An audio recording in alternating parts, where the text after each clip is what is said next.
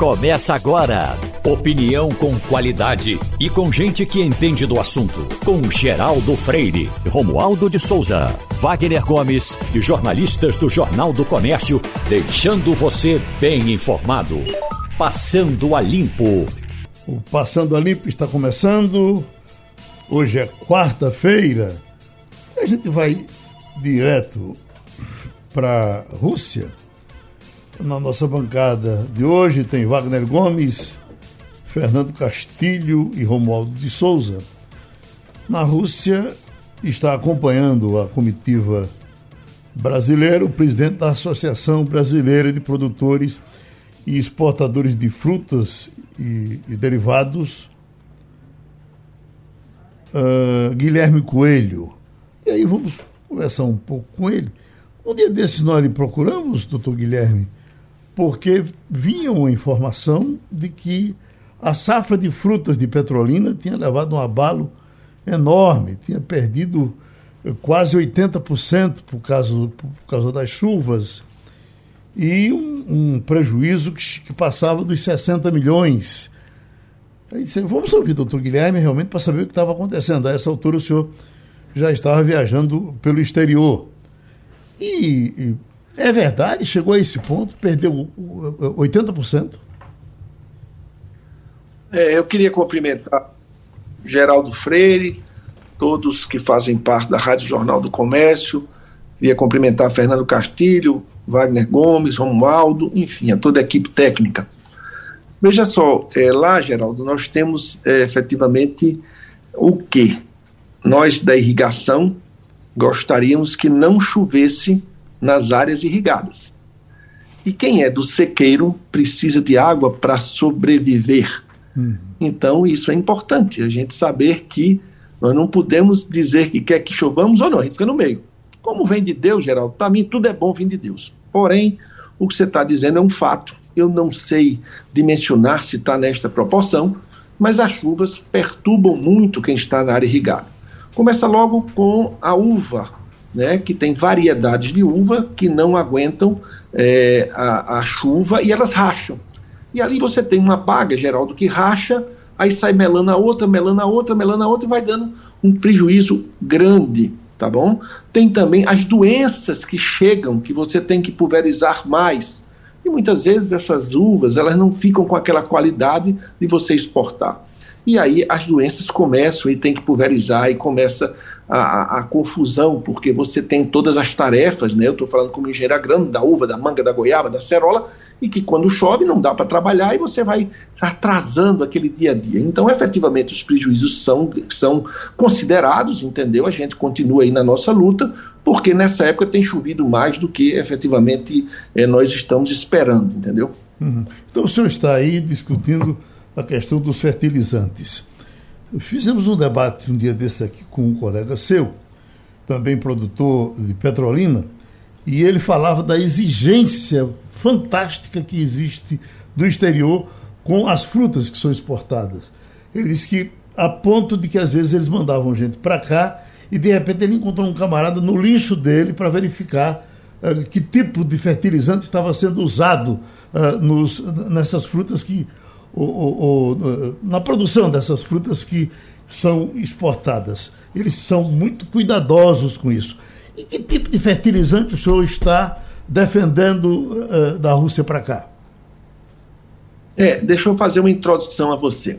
Nós da fruticultura, vamos agora falar de fruticultura, 70% de tudo que o país, eu estou falando agora do país, que o país exporta, vai para a comunidade comum europeia, 15% das nossas frutas vão para os Estados Unidos, 12% vai para a Inglaterra e o resto para o resto do mundo. E nós somos, é, para podermos exportar, nós somos certificados. Nós temos empresas internacionais que mandam técnicos nas nossas fazendas para fazer as certificações. Será que nós estamos fazendo tudo certo?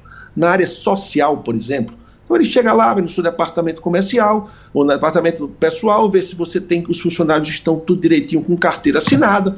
Ele vai lá no ônibus que são transportados os seus funcionários para saber se o pneu está ok, se o motorista tem a, a, carteira de motorista certa, se o ônibus está de boas condições. Ele vai lá no seu refeitório e olha se o refeitório está digno, se tem lugar para todo mundo sentado, se a água é tratada, se a água é gelada.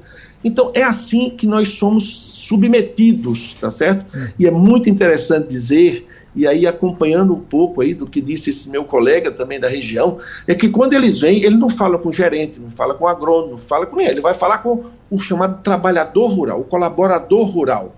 Ele chega lá para a pessoa que aplica, você vai um herbicida. Você está usando um EPI, a empresa lhe dá bota, a empresa lhe dá máscara, lhe dá uva, lhe dá luva.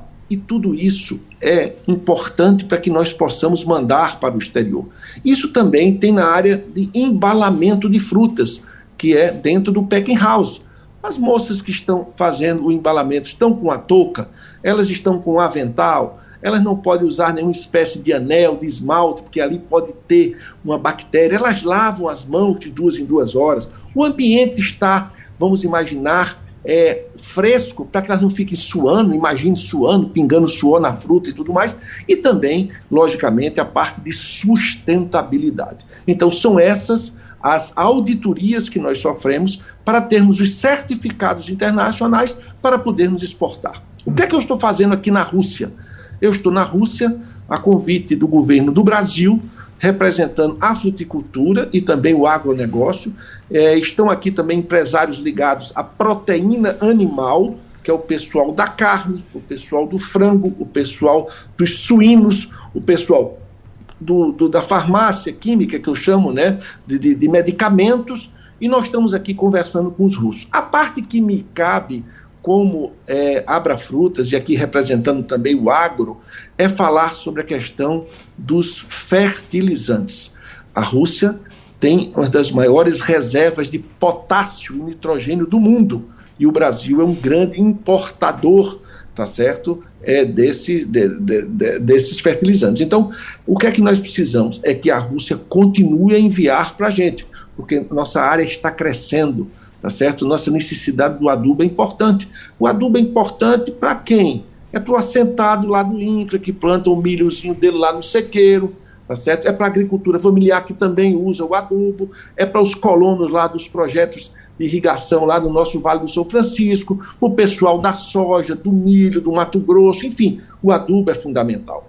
Então, o que nós estamos dizendo aos russos é o seguinte: olha, nós estamos aumentando nossas produções, nós precisamos mais adubo, não nos deixe faltar adubo. Por quê? Porque aí, Geraldo, é a lei da oferta e da procura. Os, os, os, fertilizantes subiram muito, Geraldo, muito, muito, muito. E aí o que a gente vem pedir à Rússia é que ela mande mais fertilizantes para que eles fiquem num preço razoável e não tão caros como estão. Castilho, Romualdo, Wagner, eu pergunto a vocês. O, o, uh, o nosso entrevistado é um empresário de grande qualidade, é um agrônomo, grande conhecedor dessas coisas uh, da produção e está, nesse momento, na Rússia, acompanhando o presidente da República. Vai ser surpresa se ele voltar ministro, porque eu quero lhe dizer o seguinte, que a, a, a doutora Tereza Cristina uh, uh, já já vai ter que deixar o, o, o, o ministério né, por conta das candidaturas vai haver uma reforma enorme. E está aí o presidente Bolsonaro com uma pessoa de muita qualidade para enfrentar essas barras. Mas vá na sua pergunta, Castilho. Bom, se for, não será surpresa, todas as pessoas do agronegócio reconhecem a capacidade do Dr. Guilherme, mas eu queria é, fazer uma pergunta é, sobre essa questão de fertilizantes, doutor Guilherme, porque os russos estão comprando a unidade lá do Paraná da Petrobras. Na verdade, havia um interesse, ou pelo menos uma decisão, de que esse, esse acordo de compra, que está dependendo somente da regulação da Petrobras, do Conselho de Administração, fosse anunciado aí. Então, é, na verdade, parece claro, que eu não sei como é que está aí, que os russos já vão comprar uma estatal na Rússia vão comprar essa planta de fertilizantes da Petrobras. Queria saber se isso ajuda. Mas eu tenho uma curiosidade também de saber o seguinte: a Rússia importa 70% da fruta que consome. Ela chegou a comprar alguma coisa de manga, comprou alguma coisa de limão, mas não tem evoluído muito isso nos últimos anos. Aí eu queria também emendar uma segunda pergunta seguinte: tem mercado para fruta mesmo com essa dificuldade é, de deles preferirem mais frutas congeladas e praticamente consumirem muito pouco de frutas frescas? É, o Fernando, um prazer em ouvi-lo. É, veja só, é, vamos lá, o primeiro ponto é importante dizer a você que efetivamente essa questão desta fábrica, eu falei ontem com a ministra Tereza Cristina, essa fábrica fica em Três Lagoas, é uma fábrica que vai fazer é, os insumos de nitrogenados, que é muito importante. É uma fábrica da Petrobras que estava parada e depois dessas licenças tudo, essa fábrica entra em operação a partir de julho. Tá? E essa fábrica é importante sim. E os russos têm uma tecnologia e um know-how muito grande de efetivamente administrar essas fábricas. Então, isso é uma coisa positiva. Isso a gente considera aqui um fato. Tá? E aqui teve aqui é, é, é, uma, as reuniões, a reunião prévia que nós tivemos ontem, é uma reunião entre onde está o, o, Marcos Molina, que é da Câmara Brasil-Rússia, é o representante.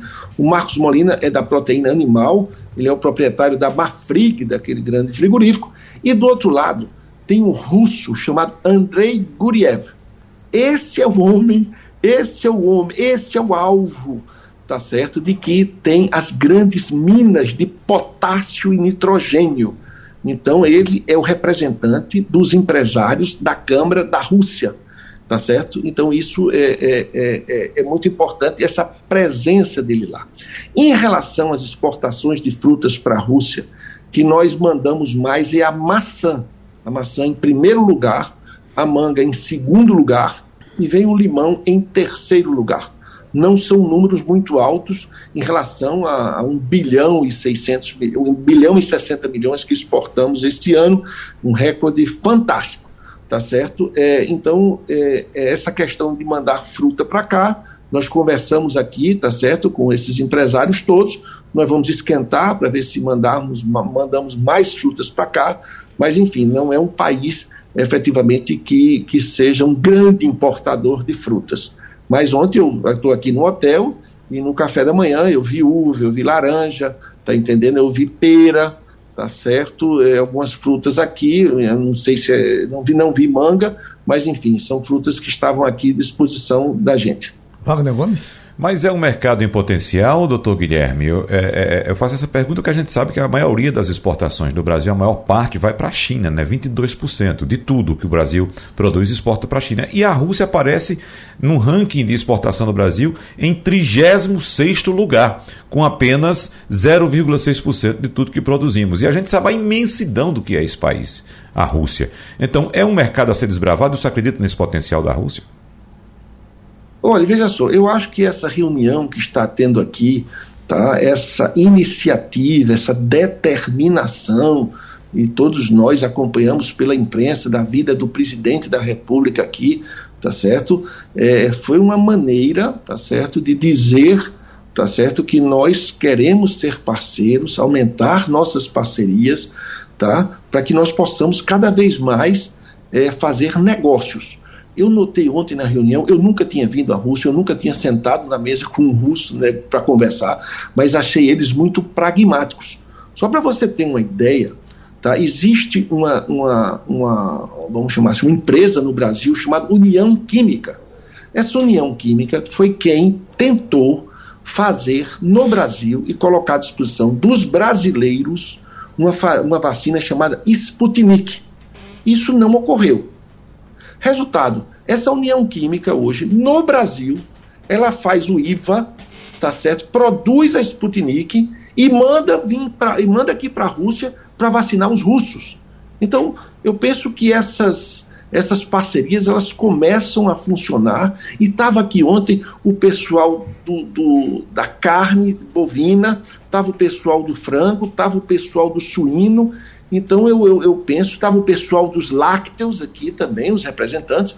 Então eu penso que essa reunião vai ser um passo importante para que se comece a esquentar, como eu disse agora há pouco, é, esse comércio entre Brasil e a Rússia.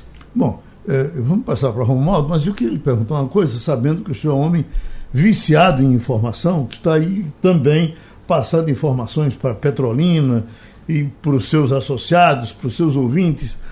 Esse negócio de, de guerra, fala-se nisso por aí?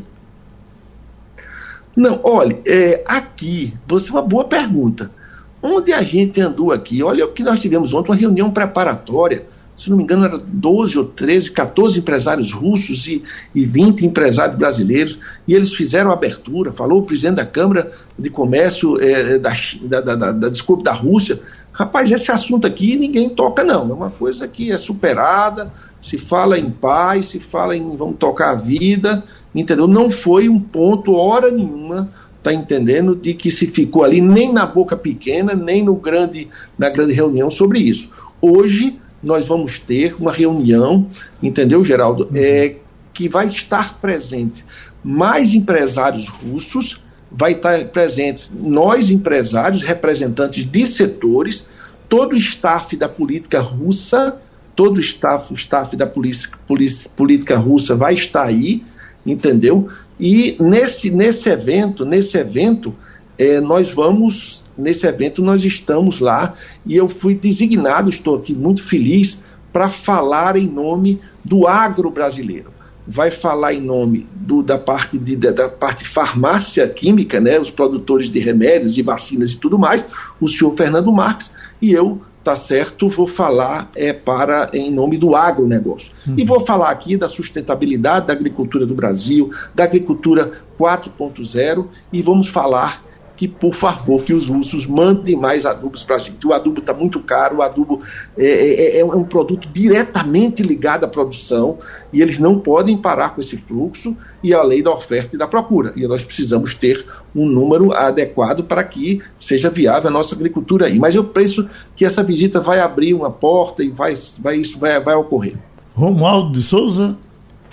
Guilherme Coelho, muito bom dia. De fato, se vocês trouxerem uma boa notícia com relação ao fertilizante, já valeu a, a, a tentativa do, do, encontro dessa parceria de negócios, não é, Guilherme, com os russos. Do ponto de vista do café, que você também conhece muito bem, nós estamos tendo aí problemas é, de, de que a comunidade consumidora não está entendendo por que, que o café seja o café especial, seja o chamado café do dia a dia, teve um preço tão elevado em razão, e aí eu, eu elenco, em razão do frete, em razão da sazonalidade e em razão dos fertilizantes que subiram em algumas regiões, Guilherme, mais de 300, 300%. Então, que traga para nós, para o Brasil, uma boa notícia. Agora, a outra questão, Guilherme, é com relação à exigência dos russos. Tem uma determinada parcela de consumidores russos que está querendo é, é, focar nos chamados produtos sem agrotóxico. E aí eu lhe pergunto: o Brasil tem condições de fornecer, por exemplo, manga, uva? Sem, uh, sem agrotóxico? Romualdo, veja só, essa expressão agrotóxico, ela é muito forte. O que eu falei agora há pouco, né, e eu vou complementar, são das tais certificações. Para a gente poder colocar um produto na prateleira de um supermercado dos Estados Unidos ou da Europa, e aí eu quero falar de uma fruta, de uma fruta. Quando eu vou colher uma área de manga, 20 dias antes, eu faço uma amostra daquela manga, mando de avião para um laboratório em Campinas. Quando eu digo eu mando, é o Vale do São Francisco manda. E o Brasil manda, cada um com sua fruta. Lá é feita uma análise de resíduo. O que é uma análise de resíduo? Nós recebemos um relatório para dizer o que é que tem, o que é que foi aplicado naquela fruta e qual é o percentual, vamos chamar assim, a grosso modo, que tem aquele produto naquela fruta. Ponto. Para nós aplicarmos o produto, nós temos a chamada grade. Quais são os produtos que nós possamos aplicar? Pronto. Se aquilo ali tiver tudo certinho, não tiver passando nenhum do tal LMR, limite máximo de resíduo, que cada país ou cada supermercado tem o seu. A gente embarca aquela fruta, aquela fruta chega na Europa. A primeira coisa que o, o, o importador faz é fazer uma nova análise, outra análise. Checa, tá tudo ok, vende a fruta. Faz de conta que uma pessoa, um, uma empresa, chegou lá e não teve cuidado de fazer análise de resíduo e mandou lá, levou da manga lá. Chegou lá. Chegou lá. Quando eles fazem a contraprova e vê que tem lá uma parte por milhão a mais, aquele container é literalmente incinerado e a continha vem para quem mandou e o nome de quem mandou fica queimado. Então, o que eu quero dizer, que foi muito boa a sua pergunta, é que, minha gente, não existe esse negócio de veneno em fruta. Os, os, os, os, os americanos, esse pessoal da Europa, as pessoas têm mais cuidado. Aquilo são produtos que nós colocamos que está dentro de uma legalidade. Estamos agora, começamos com os bioinsumos, que são os produtos naturais, tá certo? Através de, de geral de algas, se faz de algas. Essa é a novidade que vem por aí. E você tem também algumas frutas que são orgânicas, mas o orgânico não quer dizer que é saudável que a gente come não é. Não existe isso, não existe isso. Nós passamos por todas as certificações internacionais para poder colocar uma fruta. E vai ser assim, e é assim também com a Rússia, e é assim com a carne, e é assim com o porco, e assim com o frango, e assim com o mundo o mundo está cuidando mais da saúde. A prova disso, rapidinho, é para dizer que no Brasil nós exportamos de 2022 em 2021 em relação a 2020, nós 20% a mais em dólar de fruta, 18% a mais em volume. Castilho, que maravilha! O Vale do São Francisco, desse 1 bilhão e 60 mil dólares, e 60 milhões de dólares, representa 40%, Geraldo. Veja uhum. a potência do que é a soma da manga e da uva. Então, isso é um motivo da gente de muita animação e de muito compromisso meu. Quando eu vim aqui para a Rússia, tinha uns amigos meus, você é doido, você vai para a Rússia, vai entrar em guerra, vai ficar por lá. Eu digo, meu amigo, a gente que tem com esse compromisso do agro, que gosta desse negócio, tem esse negócio de guerra, não. A gente, Deus vai ajudar e não vai ter guerra. Então a gente abraça o empresário Guilherme Coelho, presidente da Associação Brasileira de Produtores e Exportadores de Frutas e Derivados. Olha, Wagner, quem nos procurou, inclusive, para conversar com a gente hoje foi a doutora Érica Ferreira, porque nos ouviu ontem. Ela é superintendente comercial da NEA Energia, naquela conversa sobre é, corte de, de, de energia, financiamento da dívida de última hora. E eu aproveitando já que ela está nos ouvindo lá do outro lado, para lhe dizer, você me perguntou a, a, minha convivência com o corte de energia, e eu esqueci de um passado que foi muito dramático. Eu morava na Urbano de Sena, no Fundão, nos anos 70. A grande crise aqui da empresa foi 70, não foi, Castilho? Foi. No 80. Que, não, 70. CELP? Não, da, da empresa não, comércio. Ah, foi entre, foi 70 e, entre 70 e 80, né? 87. que a gente é, passava seis meses sem receber salários, né? E, e, e, às vezes nos pagavam com passagem de avião, eu vendia na federação aos juízes que iam apitar os jogos e tal, e, e tinha essa saída para receber o salário. Bom, e a minha luz era cortada todos os meses. todos Somente os pelo meses. simples fato de não pagar? Todos os meses. Agora, e quem é, é, religava, uh, quem era desse setor, era um juiz de futebol, o Castilho, chamado Alessio Siqueira. Era um magrinho, que era mais bandeirinha do que juiz. E Alessio, a gente para pagar, eu com menininha pequena em casa, ficava sem energia. E para pagar, uh, eles religavam, só religavam com 72 horas depois que você pagava. Não adiantava Depois pedir. que era confirmado o pagamento. É, é, Mas 72 depois que você pagava. Senão você não, não tinha energia. Eu pagava e ligava para Alessio. Eu dizia, Alessio, olha, eu paguei a energia, rapaz. Eu não pode esperar 72 horas. Religa, enquanto jeito de religar. Aí era de um jeito que quando eu ligava para Alessio, ele já dizia, cortaram tua luz. Mas vamos conversar com a doutora Érica. Eu lhe pergunto, doutora Érica, ainda tem esse. Quando, quando se, se corta a energia? Ainda se exige esse prazo de 72 horas para religar? Olá, Geraldo, muito bom dia. Que alegria estar aqui com vocês. Obrigado. Obrigada pelo espaço. Viu? É, não, esse, esse assunto nunca é fácil, essa questão de suspensão de fornecimento, para o consumidor nem para a gente, porque a gente está falando aí de um recurso que é muito antipático, ele é caro e não, não atende a ninguém. Mas, é, voltando para a sua pergunta, o tempo de restabelecimento hoje é em até 24 horas na, na cidade, né, em áreas urbanas, e 48 horas na área rural. Uhum. O consumidor ele pode comprovar no ato da visita da equipe para realigar pagamento, né? Ele pode mostrar lá o comprovante de pagamento. Mas é, é, como eu falava no começo da minha fala, esse esse recurso ele é um recurso é o último que a gente utiliza aqui, né? Hoje a fatura de energia ela é lida num determinado período, ela é emitida ao consumidor com vencimento para frente, que o consumidor até pode escolher a data desse vencimento, a gente chama isso de data boa.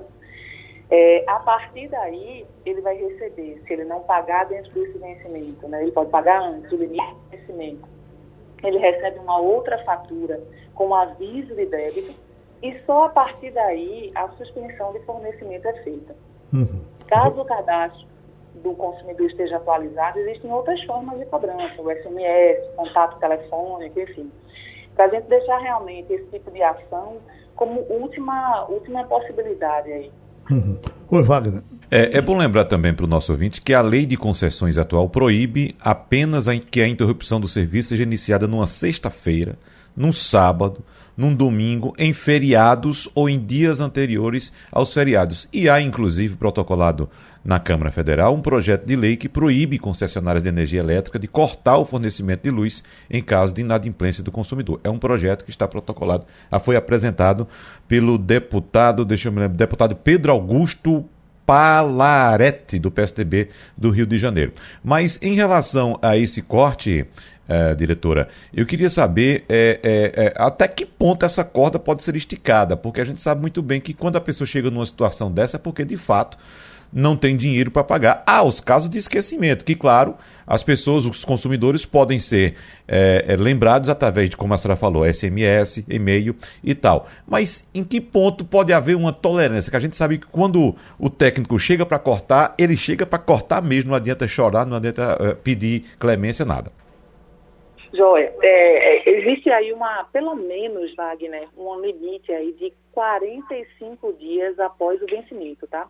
E o vencimento, ele é posterior à leitura. Então, vamos, um exemplo aqui, a gente está lendo o consumidor hoje, a gente cobra essa fatura, emite essa fatura ao cliente aí, que vai de, hoje é dia 16, é, a gente, de 16 de janeiro a 16 de fevereiro é o período de leitura, e o vencimento, ele pode vir para 15 de março, 20 de março, vai lá para frente. A partir dessa data, a gente tem 45 dias para poder utilizar o recurso da suspensão de fornecimento, mas existem, como eu falei, outros recursos de cobrança, né? Então, assim, é importante que o consumidor avalie a melhor data de vencimento, escolha o que a gente chama aqui de data boa de pagamento, e essas ações de cobrança, elas, elas começam a ser contadas a partir dessa data. Ele vai receber uma segunda fatura, que vem com um aviso de cobrança, e só a partir daí, 15 dias depois, é que a gente pode fazer essa essa ação, apelar para esse tipo de ação. Mas a gente está falando aí de pelo menos 45 dias após o vencimento, que é depois do período de utilização da energia, efetivamente. Escuta, com esse pique no preço da energia, os atrasos de pagamento se avolumaram? Não não se avolumaram, mas é importante também dizer que a gente criou condições aí para facilitar o pagamento do consumidor. Uhum. A gente tem possibilidades, por exemplo, geral, de pagamento em 24 vezes de uma fatura de energia, utilizando cartão de crédito. Então, existem algumas condições especiais. Claro, a gente é muito sensível à dificuldade da, social e econômica que o país inteiro vem enfrentando, a crise hídrica que repercute no aumento da fatura e, consequentemente, a gente colocou condições especiais. Existe um portal que a gente chamou de portal de negociação, ele está disponível no site da Energia Pernambuco, e lá o consumidor pode tentar formas de negociação. Mas assim, a gente tem facilitado esse pagamento, porque a gente entende que esse é um momento né, de, custo de energia mais alto e dificuldade aí financeira, limitação financeira da maioria das pessoas. Escuta, eu botei luz solar na minha casa. A CELP lamenta ou agradece? Não é, é indiferente para as distribuidoras de energia no geral, né? Uhum. É, a tarifa de energia, ela, a composição dela é uma composição completamente regulada. Então, a, a, energia solar, ela vem aí, não é mais futuro, é um presente, um presente que a gente estimula e acredita. É, a compensação desses créditos, elas são regular, ela, é, ela, é ela fica de forma regulada pela ANEL, de forma que o que cabe à distribuidora, isso vem a ser corrigido nas, nas revisões tarifárias ou reajustes tarifários posteriores. Uhum. Castilho? Castilho? Não faz diferença. É, doutora Erika, eu queria dar um depoimento aqui. É, Geraldo, sabe muito bem disso, da importância do que é ter o fornecimento de energia não cortado. Para as pessoas de classe média, o gesto de não pagar pode até ser esquecimento. Mas para as comunidades de baixa renda não existe maior vergonha um bairro de chegar o cara da CELP para cortar isso. Isso é uma demonstração de falência de quem já está numa situação muito ruim. Então, acho que certamente ela deve ter números de que é, é, o percentual de pessoas de baixa renda que tem a luz cortada por falta de pagamento é uma situação muito dramática. Mas eu tenho uma, uma, uma pergunta sobre o seguinte: quando é o contrário, né? quando é que a CELP tem que responder pelo não fornecimento de energia? Eu confesso que eu fiquei muito chocado com comunidades é, que tiveram na, naquela chuva e de que levaram até 72, é, até uma semana teve uma comunidade que levou isso. E aí a, a, dificuldade era que tinha muita gente na frente, tudinho. Mas eu até falei com um colega lá da CELP que, que conheço, dizendo assim, olha, vocês precisam ter um canal de comunicação para entender explicar né, e falar diretamente com as pessoas que reclamam desse corte de energia quando resolve o problema. Porque não existe nada mais importante do que você receber o feedback da companhia ao vivo, ou pelo menos por uma carta dizendo o seguinte. Então, eu queria saber o seguinte: quando é que é essa questão de você a CELP corta, cai o fornecimento, ela restaura e qual é o tempo disso que está acontecendo? Porque foi muito constrangedor você ver aquela situação de um grande número de comunidades de passar 24, 48, 78 e algumas até quase uma semana sem energia, pelo menos a informação que a gente recebeu por aqui. É, cada, vez, cada vez mais a tolerância né, do consumidor, de uma forma geral, a qualquer episódio de falta de energia, ela é menor. Né? Então, a gente vem aí, historicamente, investindo cada vez mais no nosso sistema. Isso se reflete nos nossos números, né? Todos os indicadores que a gente possui aqui de qualidade de fornecimento, ano a ano, eles sempre vem melhorando, ou seja, a Pernambuco tem passado cada vez menos tempo sem energia e com a frequência menor. Esses dados, inclusive, estão abertos e públicos ali no site da, da ANEEL, que é a agência reguladora. Falando especificamente, Castilho, sobre esse evento que aconteceu aí há duas semanas atrás, foi algo que a gente trata como uma contingência, né? A gente teve ali eventos climáticos, assim, ventos muito fortes, chuvas em grande intensidade, que acabam afetando aí o fornecimento, porque a maioria da estrutura da nossa rede é aérea exposta. Convive com árvore, convive com outros elementos que acabam ali influenciando e causando algum tipo de problema. A gente teve ali um tempo de restabelecimento de três dias no total. Então, assim, os piores casos em até três dias foram religados. E a gente é muito sensível a essa questão de, independente da comunidade ou da localidade, a energia é um item essencial. A gente precisa é, é, priorizar e restabelecer o fornecimento com muita urgência. O que difere uma situação da outra é o tipo do defeito.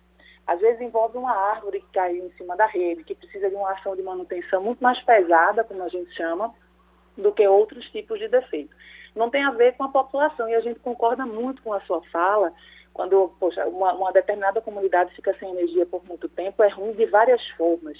Mas a escolha do restabelecimento ele não tem a ver com o público, tem a ver com o tipo de problema e a, a, o nível de manutenção de recursos que é necessário para poder restabelecer, a complexidade do problema, melhor falando. Uhum. Cada vez mais a gente vem perseguindo aí reduzir esses tempos. Romualdo de Souza. Érica Ferreira, bom dia. É, eu, eu vi um exemplo, Érica, de uma empresa privada da Argentina chamada EPEC, empresa é, provincial de energia de Córdoba, no, no, no centro-norte da Argentina. E na Argentina, a, o ato regulador da energia elétrica diz que em 45 dias de inadimplência a luz é cortada. Mas quando o agente cortador vai lá subir no poste para cortar a luz, ele vai acompanhado de um terceirizado que leva uma maquininha. E ele tem o poder de negociar a dívida. Ou seja, antes de meter a tesoura e cortar a luz, o agente ainda vai lá, bate na porta e diz: Olha, o senhor está com, digamos, quatro, cinco meses em atraso e nós estamos aqui para negociar. Eu lhe pergunto: é, a inadimplência é muito grande em Pernambuco? É, começamos a, a, fazer algo parecido. A inadimplência é uma inadimplência que está dentro do padrão aí do que se encaixa no setor elétrico. Não é, Pernambuco não se diferencia ou se distancia dos índices do restante do país de forma alguma. É, agora a gente sabe que tem uma, uma particularidade local que é importante que a gente aí encontre formas de dar outras condições ao consumidor. E esse é o exemplo dessa empresa de Córdoba, ela, ele é muito bom e a gente começou a fazer parecido aqui também. É, a gente tem aí mais de 170 maquinetas distribuídas com equipes que são responsáveis pela suspensão de fornecimento. Nesses casos, a gente dá aí a oportunidade do consumidor que tem a condição de pagar através do cartão de crédito também fazer o pagamento nessa oportunidade. É um movimento inicial ainda, Romualdo, a gente pode ampliar muito mais e o projeto é exatamente esse, que a gente tem a condição de fazer isso em 100% desse tipo de ação. Lembrando, esse, as ações de corte elas são uma minoria dentro das ações de cobrança que são feitas por nós. Mas o nosso, nosso é, objetivo aí é que todas essas equipes possam oferecer ao consumidor uma possibilidade de pagamento no ato aí da ação de suspensão, assim como a exemplo do que está acontecendo em Portugal. Pronto, a gente agradece essa participação da superintendente comercial da Neoenergia, que ainda estamos chamando de CELP, a doutora Érica Ferreira. Esperamos contar outras vezes com ela aqui no Passando a Limpo. Já está na linha o doutor Thales Castro, cientista político, para falar com a gente daqui a pouco, mas vamos aos Estados Unidos com Fabiola Góes. Um dia depois de o presidente russo Vladimir Putin anunciar a retirada de suas tropas da fronteira com a Ucrânia, hoje o secretário-geral da Organização do Tratado do Atlântico Norte, OTAN, Jens Stoltenberg, disse que, por enquanto, não há sinais concretos de uma desescalada. Para ele, a Rússia continua reforçando sua presença militar nas fronteiras com a Ucrânia. A Rússia ainda pode invadir a Ucrânia sem aviso prévio. As capacidades estão mobilizadas e a presença militar é importante, superior a 100 mil soldados, disse o chefe da OTAN. Stoltenberg manifestou ter conhecimento da mensagem de Moscou sobre sua vontade de prosseguir com os esforços diplomáticos e garantiu que a aliança está pronta para conversar. Ele advertiu, no entanto, que a Rússia deve acompanhar suas declarações com uma retirada das forças mobilizadas para que ocorra uma distensão. Líderes ocidentais e da Ucrânia permanecem céticos sobre a desmobilização. Não está claro, por exemplo, quantos soldados foram retirados do local. O problema é que a Rússia já anunciou outras vezes a remoção de tropas perto da fronteira ucraniana, sem que nos dias posteriores fotos de satélite indicassem uma efetiva diminuição no número de forças. O próprio governo russo admite que a maioria das forças permanece mobilizada em uma série de exercícios em larga escala para treinamento operacional. Por outro lado, o Ministério da Defesa da Rússia informou nesta manhã de quarta-feira que mais tropas estão deixando a península da Crimeia depois de concluírem exercícios militares. Também há divulgação de imagens nas redes sociais com vídeos de tanques retornando por via aérea. O presidente dos Estados Unidos, Joe Biden, elogiou ontem a retirada de tropas anunciada por Moscou, mas disse que ela ainda precisa ser verificada. É que analistas americanos indicam que elas permanecem em uma posição muito ameaçadora, com mais de 150 mil soldados circundando Ucrânia e Belarus e ao longo da fronteira da Ucrânia. E a invasão permanece claramente possível. Estimativa publicada nesta quarta-feira pela CNN afirma que se essa crise perdurar e a Rússia chegar a invadir a Ucrânia, o barril do petróleo pode chegar a 110 dólares e a inflação nos Estados Unidos, que hoje está a 7,5%, chegar a 10% em um ano. Enquanto isso, o presidente brasileiro Jair Bolsonaro se encontra com Putin. Depois de fazer teste de Covid aplicado por russos, ele apertou a mão do presidente Putin e disse ser solidário à Rússia. Bolsonaro disse que o Brasil quer colaborar em muitas áreas, como defesa, petróleo, gás e agricultura. Fabiola Góes, correspondente da Rádio Jornal em Washington. Já estamos com o doutor Thales Castro e há pouco, em torno de duas horas, teve essa conversa de uh, Putin com Bolsonaro. Uh, qual a repercussão, uh, doutor Tales? O que é que o senhor achou da conversa? Ele se comportou direitinho? Muito bom dia, grande Geraldo Freire, comunicador da maioria. Muito bom dia a todos os ouvintes. É um prazer estar aqui de volta. Olha, se comportar direitinho é sempre uma, uma pergunta muito capciosa, né, Geraldo?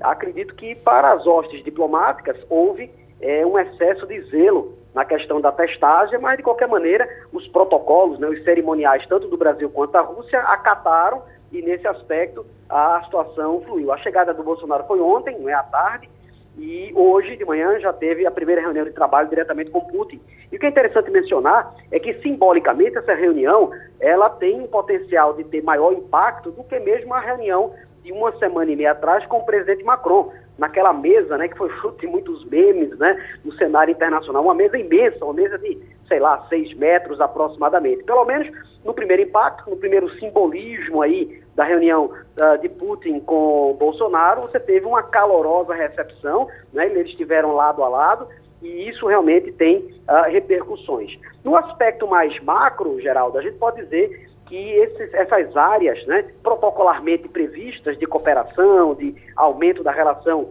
é, comercial, elas estavam realmente na, na agenda. Né? A questão do petróleo e gás, a Rússia é uma grande exportadora de petróleo e gás, embora a Rússia não seja membro da OPEP, que é a Organização dos Países Exportadores de Petróleo, fundada lá em 1960. Mesmo assim, a Rússia tem um capital político muito grande. Ela irriga o gás natural que alimenta os mercados europeus, sobretudo ali da, da, da Europa, do, do, do, do centro, lá para a Europa Ocidental. E isso certamente é um poder de barganha, né? Ah, a gente sabe também, Geraldo, que nesse aspecto o Brasil é, traz uma, uma gama importante de aumento das receitas externas brasileiras através da promoção maior do agronegócio. Na relação bilateral comercial Brasil-Rússia, a proteína animal, leia-se a carne bovina, não é a carne de frango também, não é? tem um impacto muito grande na absorção lá da, dos mercados uh, russos. Então, consequentemente, é, é, é, muito produtivo o presidente Bolsonaro trazer essa pauta, essa agenda, uma agenda de baixa densidade. É claro que temas mais delicados, como a questão da Ucrânia, foram é, tocados nessa primeira reunião. Ainda vai ter muita coisa para acontecer, mas na primeira reunião eu acho que cumpriu-se bem esse protocolo aí de chegada. Vem o Romualdo de Souza de Brasília. Professor Thales Castro, bom dia para o senhor. o senhor Romualdo, fala nessa linguagem é, da simbologia, além desse aperto de mão, o presidente do Brasil passou pelo aperto de ter de fazer diferentes testes que aqui no Brasil ele jamais faria, até porque aqui ele nem usa é, a máscara. Se ele pudesse, ainda bem que não pode, se ele pudesse, ele teria abolido a máscara.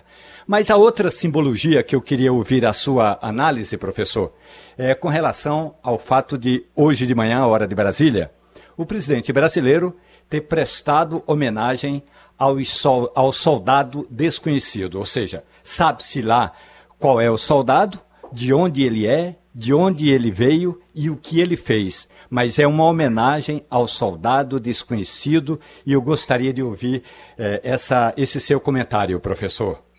Essa sua observação, Romualdo, é muito importante.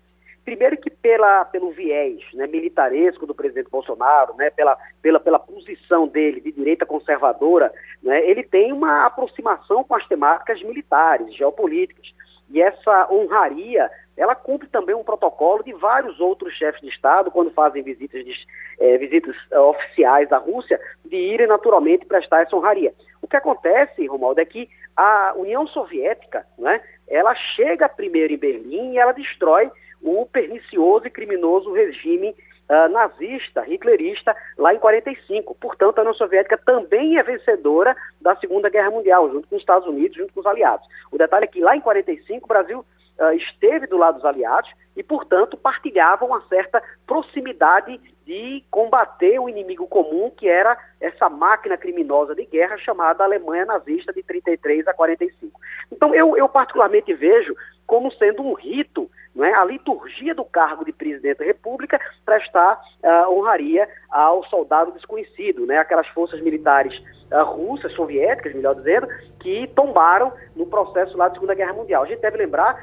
que 20 milhões de soviéticos morreram na Segunda Guerra Mundial. Não só russos, mas ucranianos também, belorussos, porque todos eles estavam sob o guarda-chuva da União Soviética de Stalin daquele momento. Então é, é um ato, eu acho que muito mais é, litúrgico né, do cargo do que, naturalmente, de maiores uh, repercussões, uh, digamos assim, específicas, viu, Romualdo? Wagner Gomes. Professor Thales Castro, nós acompanhamos nos últimos dias movimentos importantes do presidente Vladimir Putin em conversas com líderes da América Latina, como por exemplo Daniel Ortega, da Nicarágua, da Nicarágua, ele procurou também líderes da Venezuela, de Cuba, recebeu o presidente da Argentina, Alberto Fernandes, e como sabemos, hoje recebe o presidente Jair Bolsonaro. Sabemos, inclusive, também da a, atenção especial que Vladimir Putin ainda tem a, a, época da, da Guerra Fria, talvez seja até um, quem sabe, uma viúva da União Soviética, mas eu queria saber do senhor se com esse movimento de Vladimir Putin, olhando mais para a América Latina e outros países também, mesmo distantes,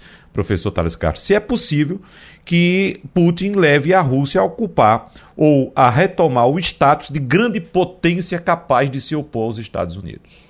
Excelente pergunta, Wagner. Muito obrigado aí pela, pela, pela, pela, pela provocação. É, eu acho que sim, Wagner. Eu acho que esse momento aí de gestação de uma nova ordem mundial, né, catalisada pela crise da pandemia, agora em 2022 ela demarca um novo contexto de polaridades internacionais. E esse novo contexto coloca a China num patamar de potência hegemônica, né? e a Rússia operando aquilo que a gente chama tecnicamente de coeficiente de encaixe, ou seja, ela, ela é, é, em grande medida é, é orbitando não é, nessa hegemonia uh, de Pequim, nessa hegemonia chinesa, e sendo um contraponto às forças do Ocidente, particularmente da OTAN, particularmente da União Europeia e, naturalmente, de maneira mais distante, contra os Estados Unidos. Então, a Rússia ela não atinge o apogeu hegemônico, que já ocupara quando era União Soviética, na Guerra Fria, 45 a 1991, lá do século XX. Mas certamente há, há uma, uma, uma, projeção não é, maiúscula de poder da Rússia que atinge um patamar de aliança estratégica com a China, colocando-se como, repito, coeficiente de encaixe nesse novo arranjo de poder. Né? O mundo de 2022 em diante, eu tenho dito isso há muito tempo, e você sabe disso, Wagner, é um mundo que vai descortinar uma nova guerra quente. Não é uma guerra fria lá daquele momento, lá União Soviética e Estados Unidos, de 45 a 91, não. É uma nova guerra quente, onde novos atores estão participando, ao ingresso da China como potência de primeira ordem, né? redefinindo a geometria e a, e a, e a, e a economia mundial através da, da, nova Rota da Seda e cooptando países. Né? O próprio uh, presidente eh, da Argentina, uh, Fernandes, Alberto Fernandes, fez essa visita a esses novos polos de poder, no caso aí a China, e ele foi incluído na nova rota da seda, né? desequilibrando o jogo geopolítico regional aqui na América do Sul. Né? Então a Rússia participando também de maneira muito protagônica né, desse diálogo estreito uh, com a China e mostrando as novas cartas de um mundo novo. Nós todos somos testemunhas oculares do nascimento de uma nova ordem mundial. E não é nova ordem mundial, Wagner, naquele sentido não é, é, é, conspiracionista que a gente vê, não. Ordem mundial no sentido de um novo formato de geometria de poder internacional. Uh, Castilho? Bom dia, doutor Tales. É, uma curiosidade que eu observei nessas negociações foi a, a inserção, né, ou pelo menos a tentativa de ganhar um protagonismo maior dos Estados Unidos junto com a OTAN. E eles dois falam muito desse discurso e parece que é, aquilo que Biden fala nos Estados Unidos, em Bruxelas, a OTAN é, reverbera nesse tipo de coisa. Isso está muito presente nos discursos de ontem e de hoje. Mas, na hora do vamos ver, quem decidiu isso foi a Alemanha, que meteu 12, 14 bilhões de euros num gasoduto, né? e a França, que também tem isso. Então é aquela história. Quem é que o senhor acha que é o principal protagonista nessa conversa? É os americanos e a OTAN que tentam discutir nessa questão mais da questão da arma, quando na verdade a, a, a Ucrânia quer mesmo entrar na União Europeia, ou quem decidiu isso foi o valor da, dos investimentos na Alemanha para trazer o gás, que é 40% de, de calafetação dele. Perfeito, Castilho, muito interessante. Olha, eu vejo o presidente Biden com um nível de claudicância muito grande. Uh, infelizmente, o presidente Biden ele não está demonstrando aquele perfil de liderança, aquele capital político de grande potência hegemônica que os Estados Unidos ainda continuam sendo, mas de maneira um pouco mais abatida. A gente não pode esquecer o 15 de agosto do ano passado, a queda de Cabul, aquela retirada das tropas americanas de maneira vexatória lá do Afeganistão. Né? Isso foi uma mácula muito grande para os Estados Unidos. E, e Biden, infelizmente, não está tendo essa aglutinação de forças no entorno do seu nome como grande porta-voz. Então, eu acho que a segunda opção daquele que tu perguntaste, Castilho, é muito importante, porque eu acho que uh, o, o, o, o, desenvolvimento, o desenrolar dessa crise está é, indo muito mais para o campo do pragmatismo comercial e econômico, né, a partir do fornecimento do gás russo, né, que irriga todas essas grandes, uh, esses grandes polos de poder na Europa, Alemanha, França, Áustria, uh, os países nórdicos todos, né? e a, a, a essa, esse recurso pela, pela saída mais pragmática talvez seja a chave encontrada, porque no campo da, lá de Washington, esse exercício de poder não tem, não tem surtido os efeitos necessários. E a OTAN, de maneira mais observadora. O secretário-geral da OTAN é um norueguês, o John Stortensen, né, que também não tem tido essa, essa, essa proeminência toda. Então, eu acho que a resposta está no campo mais da objetividade pragmática, né, dos recursos injetados ao longo dos anos e a cooptação desses países europeus através da dependência externa geoenergética da Rússia. Então, a Rússia, injetando gás natural, domina, tal qual um fantochismo, esses países uh, que os mantém naturalmente subservientes. E nada passando naturalmente pelo campo mais, digamos assim, geoestratégico, militar da OTAN. Eu acho que esse é o caminho encontrado para uma certa tentativa de equilíbrio, muito frágil, é verdade, mas de equilíbrio nessa crise uh, russa-ucraniana. Foi mais uma participação do Dr. Thales Castro, uh, cientista político uh, internacional. Bom, trazer esse assunto para você dar uma, uma, pincelada nele, começando contigo, Romualdo, aqui em Brasília, porque saiu a decisão do Tribunal de Contas da União com relação à venda da Eletrobras. Antes, uh, acho que há uns 15 dias, eu conversava com um deputado desses que sabem fazer conta, camarada sério, ele achava um escândalo essa forma de vender a Eletrobras, a forma como o governo estava investindo em vender. Por coincidência, quando chegou lá, o ministro relator disse que o preço não podia ser os 67 bilhões que o governo estava oferecendo para vender. Tinha que ser 130 bilhões. Você veja que diferença enorme aconteceu nisso.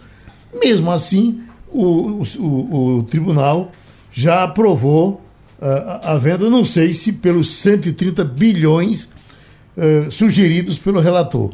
Você tem detalhes de como isso aconteceu? Geraldo, o relatório do ministro Haroldo Cedras fala de preço ou valor estimado. Portanto, é, nessas negociações todas, lembre-se que primeiro o governo brasileiro, o Palácio do Planalto, o Ministério de Minas e Energia, tinha estimado em 62 bilhões e meio. Em dezembro, pulou para 67 bilhões de reais.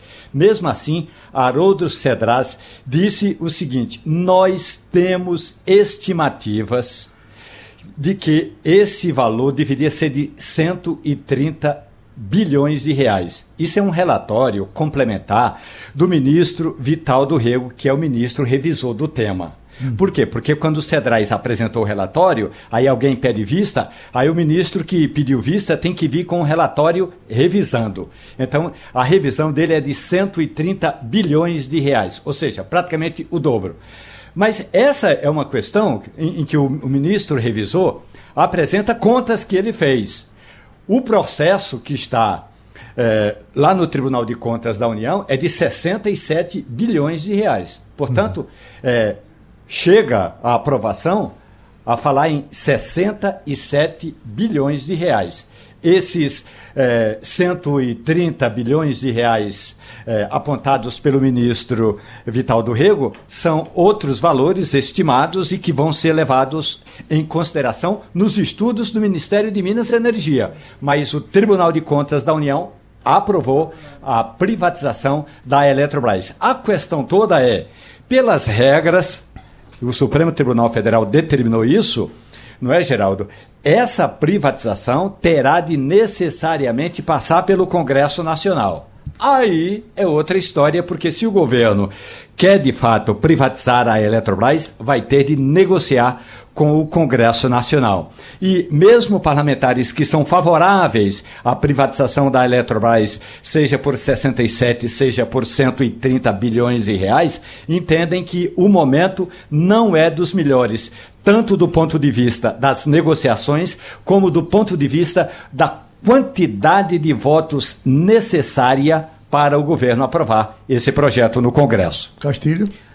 É, Romualdo, você tem razão. Agora, eu acho que a gente tem que observar duas coisas. Primeiro, se depender de voto no Congresso, essa, essa, essa privatização né, vai acontecer, porque realmente há, há um interesse do governo de querer fazer isso. É um ponto de honra né, da equipe econômica, até do governo mesmo, de dar uma sinalização. Lembrando que, nesse caso aí, é uma chamada de capital em que o governo vai perder o controle das empresas e os agentes econômicos, os investidores, passam a controlar as companhias. Do ponto de vista da gestão, a gente tem que reconhecer que é um avanço importante. Por quê? Porque, diferentemente do que diz é, a oposição, principalmente a oposição que apoia o, o, governo, ou mesmo a oposição que é contra a privatização, Geraldo, vê aquilo como um bom lugar para colocar apadrinhado político. Isso não quer dizer que o setor elétrico não tenha certamente a maior massa crítica da, da, da engenharia brasileira. Está lá, tanto que você vê quem está hoje comandando o setor elétrico veio da, da Eletrobras.